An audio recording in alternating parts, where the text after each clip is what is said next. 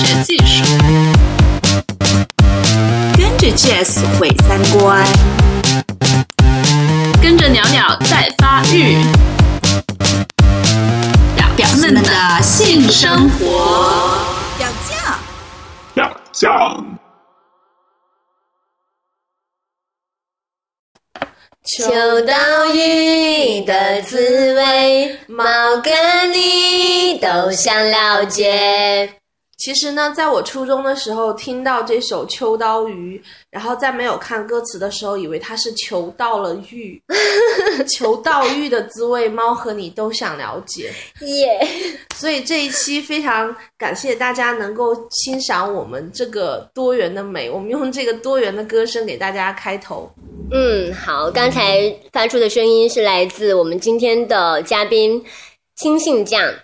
大家好，这里是表酱，我是你们的主播鸟鸟。刚才给大家唱的那个片头曲呢，像青信酱说的一样，我们是为了迎合这一期的主题，所谓的多元的美。我们相信我们的歌声可能不像周杰伦这么的受欢迎，但是也是有一种多元的美在里面。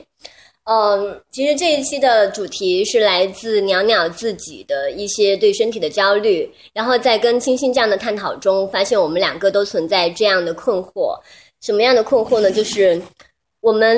觉得自己在主流的那个审美中不是非常的受欢迎，包括会感觉到自己胖啊什么的，尤其是在呃鸟鸟去约炮的时候，会特别的审视自己的一些，包括衣着、外貌、身材、行为举止是不是够女人。但是什么样才是够女人呢？女人就不能够，就是比如呃，行为大大咧咧的，然后大而化之，就是比较直性子、直肠子，这样的女人就不够受欢迎吗？呃，这样的女人在约炮的市场上就是被边缘、被排斥的吗？其实我也有蛮多这样的困惑，我也很想在约炮的时候做自己，但是每当我打开约炮的软件，看到。呃，约炮软件里面，大家秀出来的身材都是，呃，铅笔一样的细长的腿，然后就是像平原一样平坦的小腹，然后非常丰满的胸部，然后什么嗯锥子脸啊之类的，然后要黑长直，这些标准都让我觉得非常的困惑。大家都要做一样的样子，好像才是受欢迎的女人。呃，所以我跟青青酱在探讨这个问题的时候，他就说他也有类似的困惑。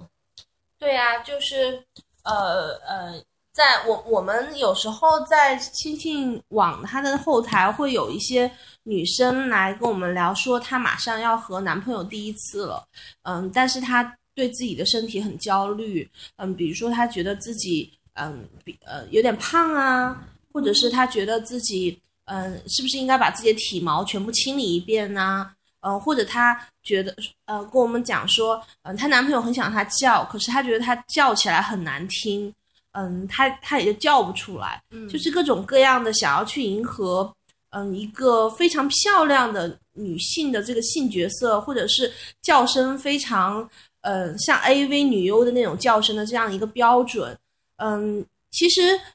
对于我自己来说，我对于这种。对身体的焦虑，或者说发现周围人对身体的焦虑这个问题，来源于我自己的一个经历吧。呃，我在过去的两三年中，身身体忽然胖了三三十斤。嗯，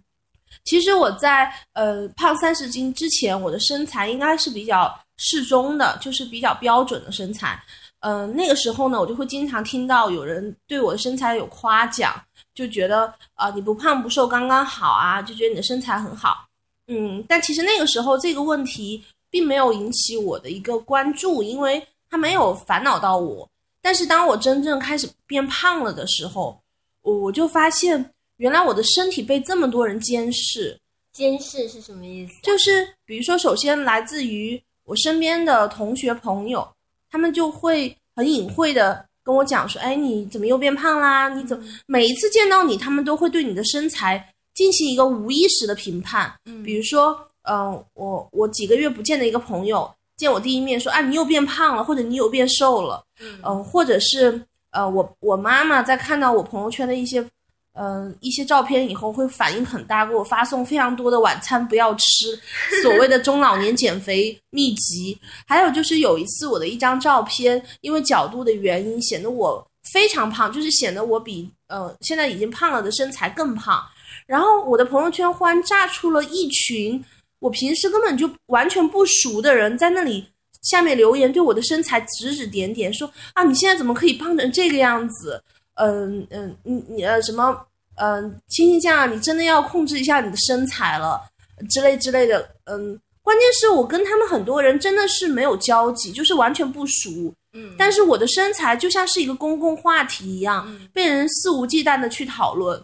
所以他们就是评论的时候，并不是说关心你呀、什么呃最近的遭遇或者是怎样的，就只是完全从你的外貌开开始评论。就是可能他们就是我觉得减肥已经变成一个公共的话题了。你的身材就是每天都有无数的呃媒体、无数的电视剧、呃无数的身材比例是非常瘦的人、非常标准的人。在我们的大众媒体上一次一次的出现，然后他们不停的获得赞美，然后其实人们在把他们捧上天的同时，也在把自己的身材踩在脚下。是的，然后同时还有一个烦恼，就是比如说我购物的时候，我自对自己的身材是没有焦虑的。就是其实我，嗯，不管是我在选择伴侣，还是我选择朋友的时候，我都比较喜欢那种微胖的，就是我觉得稍微有点胖的比较可爱，这就是为什么我们可以做朋友的原因吧。并没有，其实其实是你的人格魅力，就是嗯、比如说我我我自己的男朋友，然后他也是身材微胖的，嗯、我我我我喜欢的宠物，我喜欢的小猫小狗也是微胖的，嗯，但我自己对我的身材是不焦虑的，但是我会觉得我在购物的时候有很多烦恼，比如说我去试靴子的时候，呃，我我我我想试一双过膝靴，可是我就根本套不进去。然后我我套不进去，我就觉得现在的靴子为什么要设计成就是我并不是一个极端肥胖的人，只是略胖，然后他就让我套不进去，就是他只能让那种身材瘦的不得了的人才能穿进靴子。就是模特一样的身材对才可以。对，然后比如说现在的那个冬装的设计，就是那种宽松的毛衣那种。嗯，就是它的这个时装设计必须要你瘦的完全没有曲线，然后你穿那种衣服才会很好看。然后，嗯，又或者是当我那一次试不上靴子的时候，我去跟售货员讲，我说：“哎，我就是我我我想，我我我想知道是不是我的使用方法有有错，会不会是它需要再拉一个拉链啊什么的。”然后我就跟他讲，我说这个靴靴子我穿不上去，应该怎么穿？结果他非常尴尬，就是他好像觉得，哎呀，这是一件非常丢脸的事情。然后我，嗯，他在替你觉得丢脸对他替我觉得丢脸，替我觉得尴尬，他的神色好像就在告诉我，这是一件非常丢脸、非常尴尬的事情，而你居然问我，我想把这个话题跳过去。就是他在暗示你不要再试这双鞋对对他他他就他并不是想，就是他觉得他直接告直接告诉我，因为你腿很粗，所以你穿不上这件事情，好像非常残忍，非常冒犯人，非常侮辱我。但是其实我觉得我只是需要一个答案，就是这个鞋我到底能不能穿上？如果不能穿上，我就走了；如果能穿上，我就你给我想一个新的办法让我穿上喽。或者我是不是能有一个更大码子的？但我就没有想到这件事情给他的反应是，就是就好像他们都被洗脑一样，这件这个问题是不能不能去聊的。我觉得，就是在我变胖了嗯几十斤之后，我就发现，哦，原来我们社会上有这么多人为自己的身材这么焦虑，而且这件事情是这么的重要。嗯，你说购物这件事情，其实我在大概两年前也做过一个专题，就是关于呃有有一个女生她在吐槽说她买不到合适的大码的鞋子还有衣服，她在国外的时候可以买到非常合适的，也就是国外的那个尺码非常的。呃，就是多，然后他可以买到非常合适的那个内衣、非常合适的鞋子和衣服，但是等到回到国内，他就发现，难道国内的人都是生活在小人国吗？嗯，他的尺码都偏小，尤其是内衣的，就是他有非常执着的有一种效果，要帮你把你的胸部挤压，一定要挤出沟来为止。嗯，他觉得这是所有女人的梦想，他觉得所有的女人都要丰满，所以他呃，就是商家就会觉得这是非常贴心的。很多的那个尺码是没有的，所以我觉得就是国内的那些商家，整个市场他们好像也在合谋，要逼着你要减肥，你就非要适合一个模特的身材才可以。模特的身材，比如我幺七零，那些模特的身材幺七零，他可能还不到一百斤，而我是一百一十斤，或者是有的时候是一百二十斤的时候，我就根本买不到好看的衣服。对，对，所以这个购物也不是说，当你当你在对那个售货员问他说这双鞋我到底有没有办法可以让我穿上，也就是问他有没有更大的、更丰富的尺码的时候，其实作为他个人，好像你在为难他，但事实上是整个的那个设计的那个市场在为为难难我们。对，是在为难你。对我，我觉得就是这是一个恶性循环，就是嗯，当一个微胖或者肥胖的一个女性或者男性也包括啦，你买不到合适的衣服的时候，你就被迫只能买一些可能你不是那么喜欢或者款式不是那么嗯时髦好看的有特点的时候，你就会变得很平庸，然后他他就会不停的呃暗示你说你需要变瘦才能变美，但是这不停的恶性循环会促使你嗯想要达到一个美美或者好看的状态，你就要变瘦，就是是就是身材和美的定义都在不断的被单一化，就是时装和体重它是一个好像是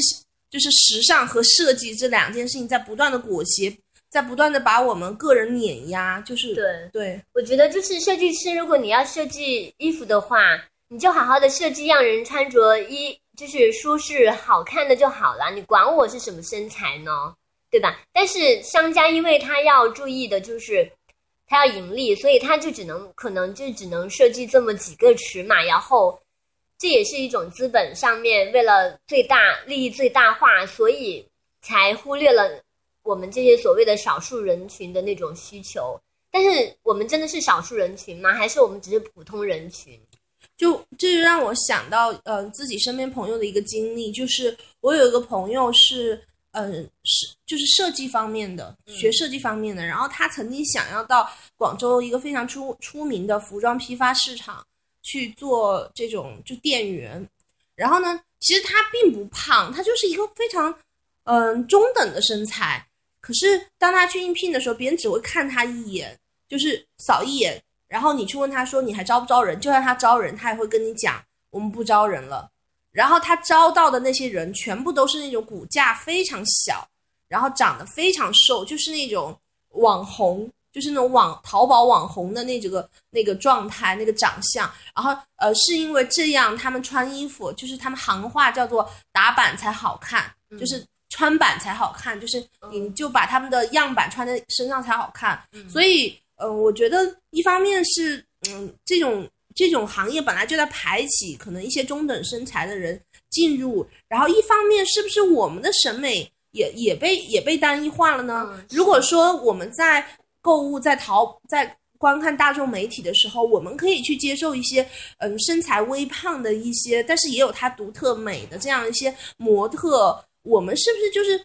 这个美就被拓宽了？嗯就商家他也是在不停的迎合大众的一个审美。嗯，我们用这种单一的那种审美去要求那些模特或者是演员的话，那其实最后苦的是我们自己。对，然后就像之前我们呃，就是美国的那个芭比娃娃，一向都是瘦高条，然后永远不会胖，永远都有穿不呃数不过来的那些美丽的衣服啊，什么服饰啊之类的高跟。鞋啊什么。对，但是后来就有就有一个公司就呃就是出品了一些高矮胖瘦各种体型的都有的，就是像普通人一样多元的身材的那种呃芭比娃娃。然后这个芭比娃娃卖的好不好，我们先不要说，但是我很高兴有了这种比较正常的像常人一样的那种芭比娃娃给孩子玩。这样的话，孩子他玩了以后，他才不会觉得说我长大了一定要像单一的那种芭比娃娃一样那么的瘦条，然后用那种形状去苦自己，真的是苦自己。其实你你你用那种身材来要求自己，你你必须要怎么做？你你可能要削骨啊，或者是就是呃每天吃很少啊之类的，就是那些模特受的苦你都要受。事实上，其实我觉得，就是当我们在苛刻的要求别人的时候，我们也是在苛刻的压迫自己，对，就是一个循环。嗯就比如说，呃同样也是像一个非常出名的时装内衣秀，就是美国的，然后它也是会，嗯、不停的在向我们演示，好像怎样才是美。然后每年的它的时装内衣秀的时候，就男生女生就是都会围围着看。其实，其实首先他那个挑选模特的时候，就是非常严苛的标准，比如说他会，嗯，就是首先他这个标准就很严苛，而且他在实际上展示的时候，就是他会比如说穿非常高的高跟鞋，就是非常高的细高跟鞋，就是没有专业锻炼，你根本就日常是没有办法穿的。而且他会把那个内裤那个边提得非常高，这样你的腰看起来就是你的腿的一部分，然后把你的腿显得无比的长。而且其实就是那个内衣秀里面的模特非常多都在节食，而且大部分人都在隆胸，因为其实按照人体的自然的。嗯，就是你的规律来说，如果一个人很瘦的话，他是不可能有一对大胸的，因为你的胸里面就是脂肪。嗯所以为了要极瘦的身材，又要巨大的乳房的时候，他就只能去隆胸，所以它其实是非常反人性的。又比如说，我前段时间看到，呃，就是国内一个主流媒体报道这个网红姑娘的一篇文章，他就讲到曾经和那个所谓国民老公啊，他肯定不是我的，我心目中的老公，他也不是我的，对，这就王思聪他的一个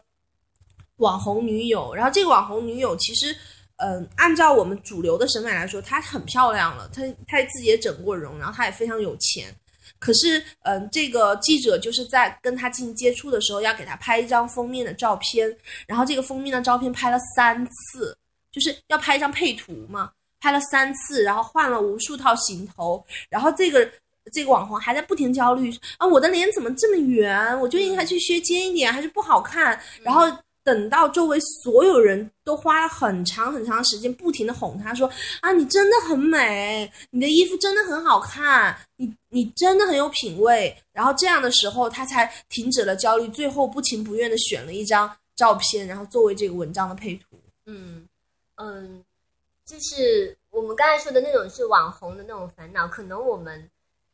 其实我我也在想说，网红他跟我们的关系是什么？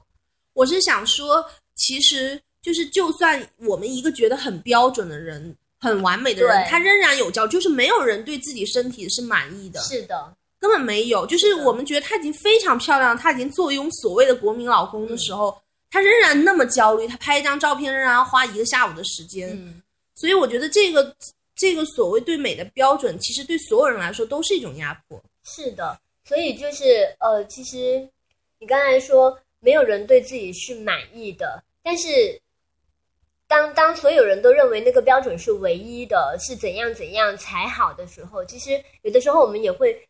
不自觉的去用这种标准去压迫别人。对，我们自己可能在节食、在偷偷的减肥的时候，我们还用这种标准去要求身边那种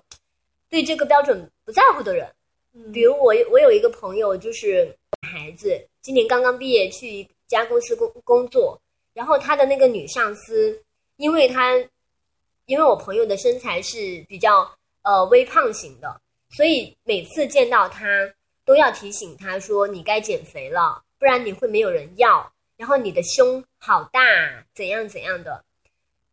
说他的胸大好像是在夸他，但是他也没有觉得有快感，也没有觉得有快乐。因为当别人用这样的那个标准来夸你，而他自己不认同这种标准的时候，其实他是很难，就是很矛盾的。呃，而且在整个环境都这样子对待他的时候，他也不知道要如何的去反驳，尤其是那一种性骚扰是来自他的上司，他为什么觉得这是性骚扰呢？其实我们很常见，就像我刚才 Coco 你说到的，没有，刚才金信酱你说到的那个，嗯，就是很多人会不经意的对你的那个外貌啊、形态做出评价，他们觉得这是关心或者是理所当然的。但是我这个朋友觉得是性骚扰，呃，因为这已经是基于一种性的意味来对你的身材进行打量啊，还有就是评任意的评价，嗯，对，这已经是，而且这造成的结果是让他感感觉到不舒服，是很抗拒的，而且这不是一次两次，同时他在那种面对自己的上司的时候没有办法做出反抗，所以对他来说造成的困扰非常的大。对，我记得我曾经去一家公司工工作的时候呢，就是当时面试的时候，我是嗯，就是把自己稍微打扮了一下，然后嗯，我面试的时候，那个面试官就会跟我讲说，嗯，就会暗示我觉得啊，你颜值很高。其实我当时因为我化了妆，然后穿穿着比较入时，呃但后来我真的去这家公司上班第一天的时候，我可能就是戴眼镜，因为我觉得我要去工作嘛，我是想要很专心的去做一些东西。然后一一进门，然后我也是我的上司就说，嗯，就是哎，你怎么呃一工作就这么不注意自己的形象啦什么的？然后我当时就是因为那是我第一天上班，我就觉得，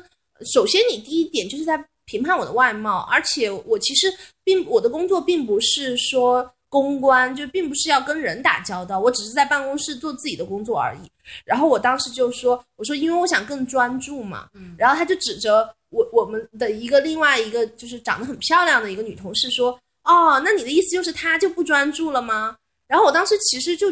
就我觉得很不舒服，当然因为这个这个我的上司当时是一个女性，她可能就觉得，因为她有这个女性身份的便利嘛，她如果说是一个男性这样的话，可能就是大家会觉得还有一些界限。但是当这个女上司是一个女性的时候，她可能会觉得这就像我们呃一大堆女生来讨论自己的身材一样，但是你根本没有办法去跟她讲说，我我他妈根本就不在乎我到底有一百几十斤，我我其实我我在朋友圈里面发照片，然后当一群根本跟我不熟的人去判去评价我的身材的时候，我也特别想回一句说。我他妈根本就不在乎我到底有多少斤，可是他们会不停的打着，是为你好啊！你如果很胖，你就找不到男朋友啦；你如果很胖，你就是不健康啊！这样的旗号去不停的去，就是我觉得是入侵我的私生活，去入侵我的身材身材。但是事实上，我后来我我我的男朋友非常喜欢我微胖的身材，然后他一点也不觉得我是那种贬义的胖，他觉得我的身材非常好，他觉得很健康，他很喜欢。但就是，但是还有那么多人在操着，就操着我的心，你知道吗？所以，我我现在作为反抗的一种形式，我可能就会有时候在朋友圈里面发一些我自己非常丑的照片，就是完全没有化妆，或者就是呃非常胖、非常露肉的这样一些照片。其实我甚至想到我之前的一个去香港的一个经历。就是呃，我在香港有一个白领朋友嘛，然后呃，我去香港的时候，呃，就和我这个白领朋友，还有他的一群在香港什么金融界啊，然后嗯，大媒体公司啊工作的一些也是所谓的白领吧，一起去爬山。然后当时这群白领就打扮非常入时，然后带着最新款的 Apple Watch，然后然后穿着，然后一。我们当时一聚，他们就开始讨论谁的球鞋好哦。你穿的是这个 耐 Nike Air Force 什么什么什么哦，你穿是 New Balance 怎么怎么样？他们首先讨论你的球鞋品牌，然后我当时就觉得，就我我一开始我就觉得可能这是他们之间熟络的一种方式吧，然后我也没有那么上心。结果后来我们去爬山，爬完之后那个山边是有海的，然后我就特别想下海去玩儿。嗯，然后后来，嗯，就在我的再三要求下，他们就和我一起去沙滩。但是他们的做法是，嗯，小心翼翼的找到了一张很大的报纸，然后让沙子不要碰到他们的身上，然后就端坐在这个沙滩旁边。然后我就问他们说：“我说你们没有人想要下海去玩吗？”然后他们就就觉得，呃，肯定不去啊，肯定是满身沙子又满身水。呃，结果非常搞笑的是，就是在我就是。把球鞋直接脱了，穿着 T 恤就下海去玩的时候，他们一群人穿着非常干净的衣服，带着 Apple Watch，然后在岸边讨论哪家健身房的游泳池好。然后我当时觉得真是太讽刺了，就是难道这些所谓这些标准的这些怎么讲健身的概念，这些什么体脂率，这些什么这些数字，这些这些东西已经超越这个大自然本身大海的美了吗？就是。嗯，不管说今天下午怎么样，就是我他们觉得我作为一个女生，就是穿着一个 T 恤短短裤，然后就跑到海里面去，弄得满身头发全湿了，而且当天我化了妆，妆也花了，他们觉得非常不体面，然后就就不停的他们在岸边打量我啊，天呐，你全湿了，你头发都成这样了，你的妆都花了，哦哦天呐，就不停的感慨，然后我自己玩的特别开心，然后同时我前面还有。嗯，几个穆斯林妇女，然后她们也是，就是，嗯、戴着头巾，就是浑身上下裹得严严实实的，可是她们都能泡在海里玩。嗯然后我就觉得太，我就觉得虽然我跟他们可能之间有很多不同，但是在这一刻，我觉得我跟他们同时在拥抱大海。我觉得那一刻的感觉给我身体的愉悦是特别强的，特别是浪打过来的时候，咣一下打到你的脸上，然后你浑身都是沙子。嗯，后来上岸的时候，他们就非常幸灾乐祸似的看着我，就觉得啊，我看吧，你现在一个落汤鸡了，看你怎么回去。一会儿路上会有空调，你会感冒的，你会很冷的。然后我其实我我才在海里玩玩完，我身体是很很很热的，我其实不太会容易就是感冒。然后我就买了根浴巾把自己擦干净，然后刚好我们随行有一个女生是。担心自己出汗过多，然后多带了一件衣服，然后她就给我，然后我就面对着大海把这个衬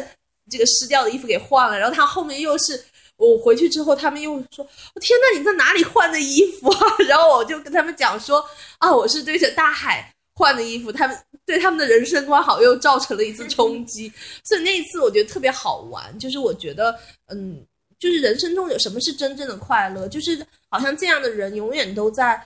以他们的标准在不停的评判你，但是他们过得快乐吗？我我并不觉得，我觉得他们就是非常可笑，就是当时那一天的那个故事。嗯，对，其实就是当我们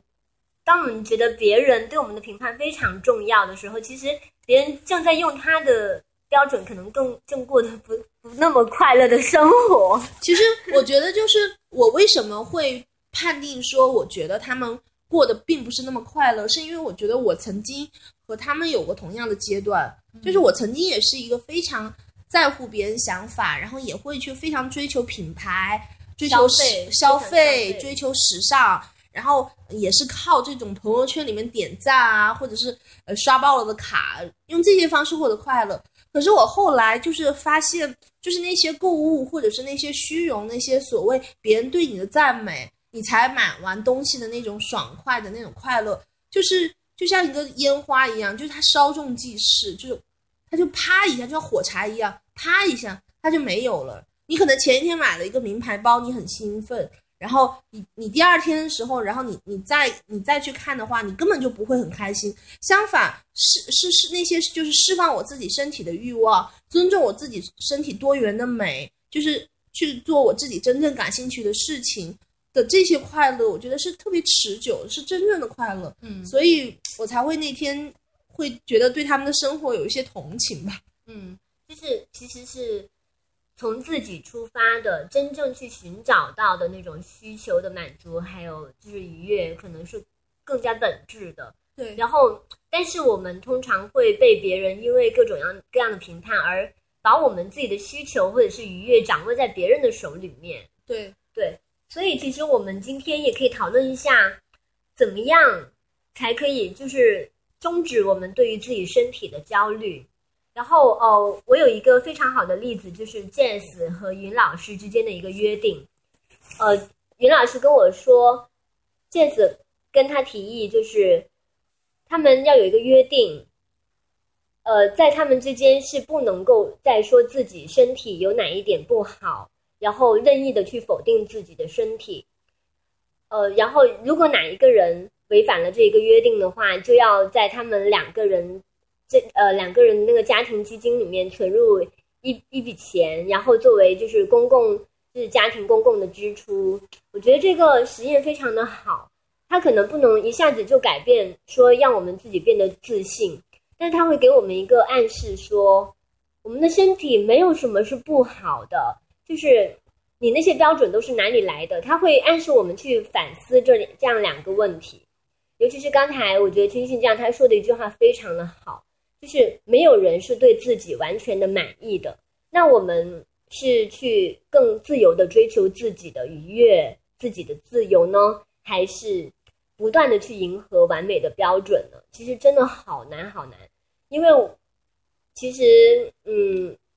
我们就不是按照那种统一的标准生产的，应该是商家为不同的人在服务，满足不同的人需求，而不是不同的消费者去满足商家的要求。说你要穿得下我这双水晶鞋，你要穿得下我这双，就是我这件 S 型的那个呃内衣等等的。